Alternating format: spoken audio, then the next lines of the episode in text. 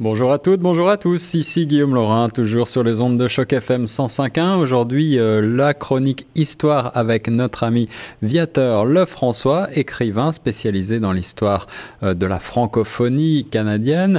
Et euh, aujourd'hui, on parle d'une ville très francophone au nord de l'Ontario, Sudbury. Bonjour Viateur. Bonjour. Alors Viateur, la plus grande ville du nord de l'Ontario, c'est Sudbury. Oui, en fait, on, maintenant, euh, le Grand Sudbury peut, compter euh, au dernier recensement 160 000 euh, personnes. personnes. Donc, c'est très important. C'est le siège judiciaire du district de Sudbury. Euh, je sais pas si on peut la, pour la replacer, on peut euh, situer sur la rive ouest du, lac Ramsey, donc qui est à 60 km au, nord de la baie georgienne, ce qui est quand même euh, assez nordique. Hein, c'est ça. Mm. C'est ça. Donc c'est vraiment la grande ville du nord-ouest, du nord-est de l'Ontario. Une bien belle région en termes de, de paysage aussi. L'occupation humaine de la région de Sudbury remonte, je crois, à des milliers d'années, c'est ça? En fait, 9, 9000 ans, plus ou moins naturellement. Ah euh, en fait, hein, c'est la, période glaciaire. Là, euh, euh, là c'est les Indiens ont commencé à arriver, donc c'est comme ça que ça, peu à peu. les Européens, finalement, arrivent aussi. Hein, c'est la région au nord du lac Huron, hein, parce que c'était le pays des Hurons, mais aussi surtout cette partie-là qui entoure le lac Supérieur, il, il était habité par le peuple Ojibwe, donc depuis des, milliers d'années finalement. Alors, le peuple Ojibwe, qui sont ces, qui sont ces Ojibwe justement? Ça, c'est un des, plus importants peuples de langue algonquine. Euh, ils vivent de chasse, de pêche. Euh, ils établissent en, général des campements temporaires parce qu'ils vont, euh, ils se déplacent du nord au sud. Ah oui, ce sont des, sont des peuplements nomades. Oui, exactement. C'est, sauf que la région, c'est contrairement, par exemple, ce qui est aujourd'hui le sud d'Ontario, et qui est beaucoup plus peuplé, cette région-là est vraiment... il n'y a, presque pas de gens, sauf des tribus un peu dispersées. Hmm. Alors les premiers changements démographiques d'importance s'amorcent euh, vers le milieu du XVIIe siècle En fait, c'est ça, c'est la traite des fourrures hein, euh, euh, qui, sont, qui est menée par les Français à Sault-Sainte-Marie, tout ça. ce qui arrive peu à peu, à force de, côtoyer les Européens, ben, comme les, les Ojibwe, par exemple, ils utilisent de plus en plus d'objets européens. Donc, euh, la chasse aux animaux à fourrure, ça, devient très compétitive. Euh, euh, naturellement dans la région, puis parfois pas très loin quand même, au fond de la baie georgienne, il y a les Hurons, c'est le pays des Hurons aussi qui était très ah ami avec les Français aussi. Hein. Euh, donc, ils vont se déplacer vraiment euh, de très loin pour chasser, et ça, ça, provoque des conflits avec les autres tribus aussi. Hein. c'est ça, hein, c'est toujours même si l'argent euh, comme tel n'existait pas, hein, c'était c'était quand même l'appât d'un certain gain. De, mais là, c'était des objets qui, qui voulaient avoir. C'est ça, c'est ça. Alors, euh, plusieurs tribus euh, veulent se partager la, région, mais il y a aussi la compagnie de la baie d'Hudson qui va revendiquer le, territoire. En fait, c'est ça, le, gouvernement britannique leur avait donné tout le nord, hein, le nord du Québec, nord de l'Ontario, puis tout l'ouest pratiquement. D'Hudson, puis en 1791, ben, il y a, là, les, Britanniques ont eu euh, beaucoup de victoires sur les Français et euh, ils vont revendiquer. Euh, sauf que les, les Ojibwe, eux, s'entendent beaucoup plus, beaucoup mieux avec les Français qu'avec les Britanniques. Hein. Ah, oui? ah oui, alors pour quelle raison justement? Ben, c'est que, c'est, que les Français, hein, ça veut dire des Anglais quand ils, eux sont des conquérants aussi, hein, donc eux le territoire c'est à eux, puis il n'y a pas de, hein, euh, ils se débarrassent vite des gens qui ne ah veulent pas finalement, euh, puis hein, donc ils, comptent, euh, c'est sûr c'est des fourreux qui aussi les Anglais qui, qui convoitent, mais ils veulent établir des colonies donc pour l'extraction minière et tout ça, donc peu à peu, naturellement, euh, ça va se faire. Hein. Hmm. Et là, euh, vous déjà au début du 19e siècle, c'est l'arrivée massive d'hommes blancs qui, sont à la recherche de mines, surtout le cuivre. Hein. Euh, et ça, ça va vraiment attiser les tensions avec, avec les Ojibwe, d'ailleurs, qui vont porter des plaintes vraiment écrites au gouvernement, mais ils sont, tout simplement ignorés. Hein. C'est l'argent qui fait loi. Là. Et oui, la, toute puissante compagnie de Hudson, on, on, le sait, faisait beaucoup sa loi au Canada. quel est l'élément principal qui a amené à la fondation de la, de la ville de Sudbury? c'est euh, une trentaine d'années après l'arrivée du chemin de fer du Canadien Pacifique. Hein. C'est, là, ça amène euh, des marchands, des prospecteurs, euh, des arpenteurs, des, arpenteurs blancs, et ça, ça, va augmenter beaucoup au cours des années. Hein. C'est sur, c'est, pas évident pour les Indiens à l'époque. Hein, ben oui, on peut, on peut imaginer. Et le peuplement va se développer très vite alors après la fondation de la ville? Ah, c'est ça. Par exemple, en 1883, il 3350 travailleurs qui se rendent sur le site de Sudbury. Imaginez-vous, euh, il n'y a, pas grand-chose encore. Eh ils construisent les premiers bâtiments, d'ailleurs, cette année-là. Euh, ce qui était censé être juste un simple lieu d'entreposage pour le chemin de fer, ben, ça devient une ville d'entreprise euh, de plus en plus peuplée. et le nom, lui, Sudbury vient de, du, surintendant des chemins de fer du Canada Pacifique, Jim Walkington, qui il va baptiser le nom de le lieu de naissance de sa femme en Angleterre qui s'appelle euh, euh, Sudbury. Donc, ah, euh, ça, c'est comme ça que ça, a commencé. ah oui, oui, c'est vraiment une anecdote qui fait le développement d'un nom. Quelle est la, quelles sont les principales activités alors à l'époque?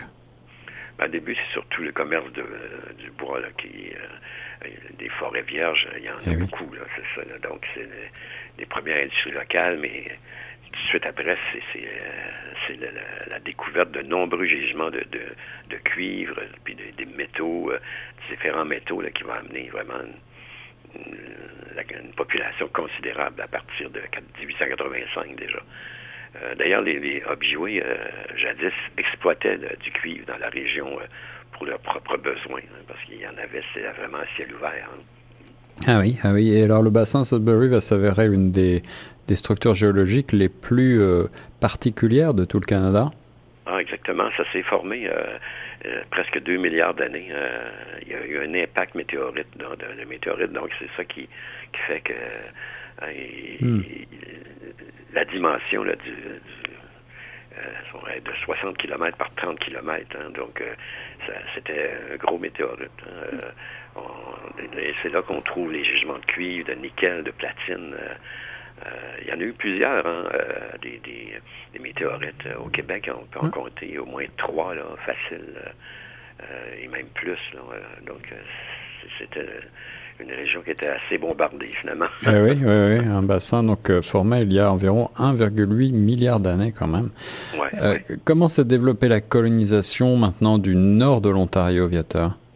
C'est sûr, c'est toujours le, chemin de fer euh, par exemple, le Canadien Pacifique euh, les années 1880, 1880 ça permet le, développement de, du Nouvel Ontario, donc dans l'axe Mattawa, Norby, Sudbury, Winnipeg, puis euh, tout le long du, tronçon entre Sudbury et Sault-Sainte-Marie. Donc, hmm.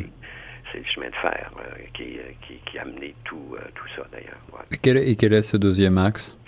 Le, deuxième, c'est toujours le chemin de fer, donc c'est le c'est la construction du chemin de fer Témiscamingue Norton, Ontario. Euh, Cela, c'est à partir de 1902. Ça ouvre l'axe Mattawa, Nord Bay, Cochrane. Donc, euh, puis aussi la construction du national transcontinental qui va, prolonger euh, tout celle-là vers le développement vers l'ouest jusqu'à Winnipeg, mais qui passe par euh, Caputic, euh, Caput, euh, Caput Casing, oui c'est ça, puis Hearst. Hein. Hearst, c'est intéressant, Hearst, hein, c'était vraiment euh, un peu comme les Gaulois, là, c'est des résistants français qui, sont dans le nord, vraiment dans le nord. Ah, Et ils font un salon du livre d'ailleurs très couru. En fait, ils l'échangent avec Sudbury. Une année c'est Sudbury, une année c'est Hearst. Euh, mais eux, tout se passe en français. Alors, ils, sont, très loin dans le nord, donc euh, je vais dire que moi, je suis pas allé encore. Euh, j'attends qu'ils m'invitent. c'est vraiment loin. Là. Ah oui, oui, oui, vous nous donnerez vos impressions. Le, mouvement de colonisation attire beaucoup de, Canadiens français? Oui, absolument. Ils proviennent surtout du Québec. D'ailleurs, c'est les curés catholiques souvent qui, qui voulaient développer un, nouvel Ontario francophone et catholique. Donc, euh, hmm. ils, vont, ils, vont, développer des villages et tout ça, fonder des villages c'est comme, comme ça que finalement, parce que il y a le nord du Québec, juste à côté, il y a la BTB au Québec. Hein, c'est la frontière.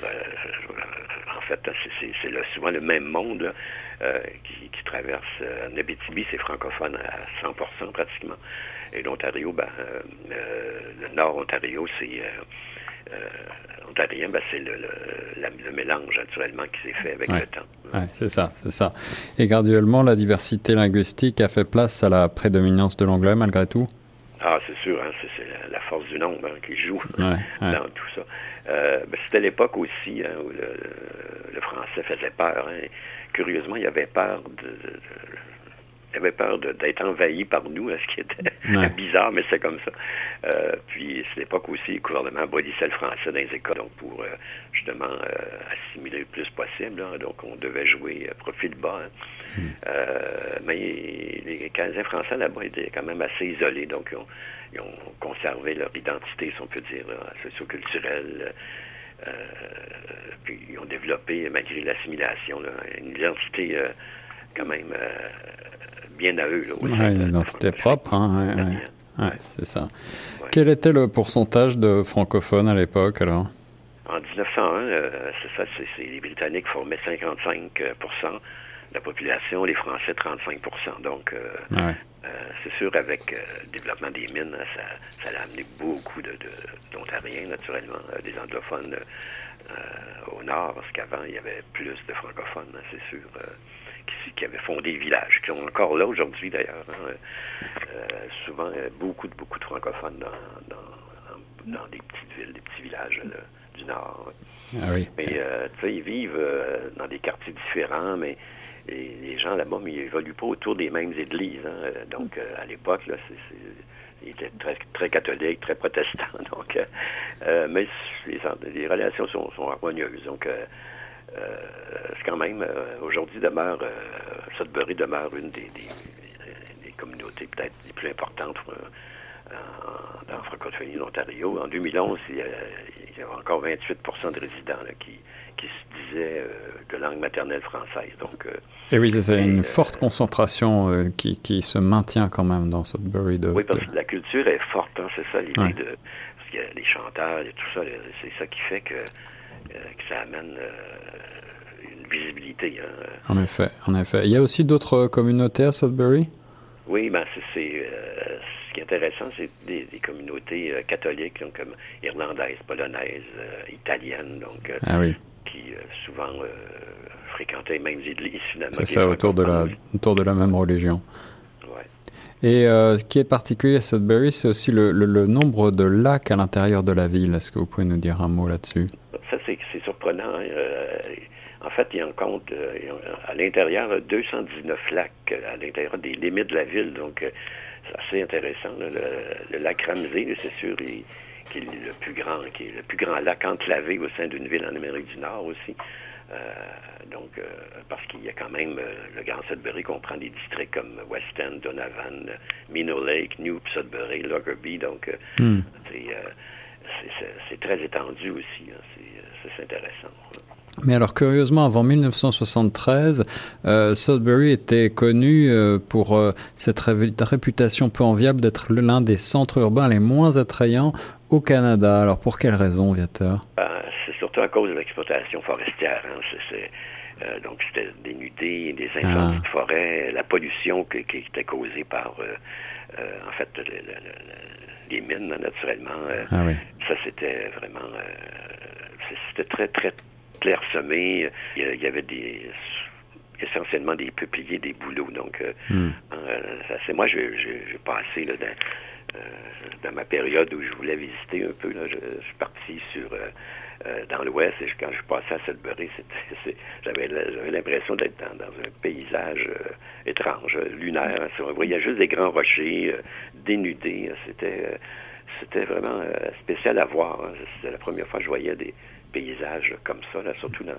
C'est quand même. Euh, c'est des, des, régions de forêt. Hein. Oui, oui, bien sûr. on n'est pas vraiment dans le nord, dans le Grand Nord, si on peut dire. Et alors, de, depuis, euh, depuis les, années 70, la ville a remédié à cette situation?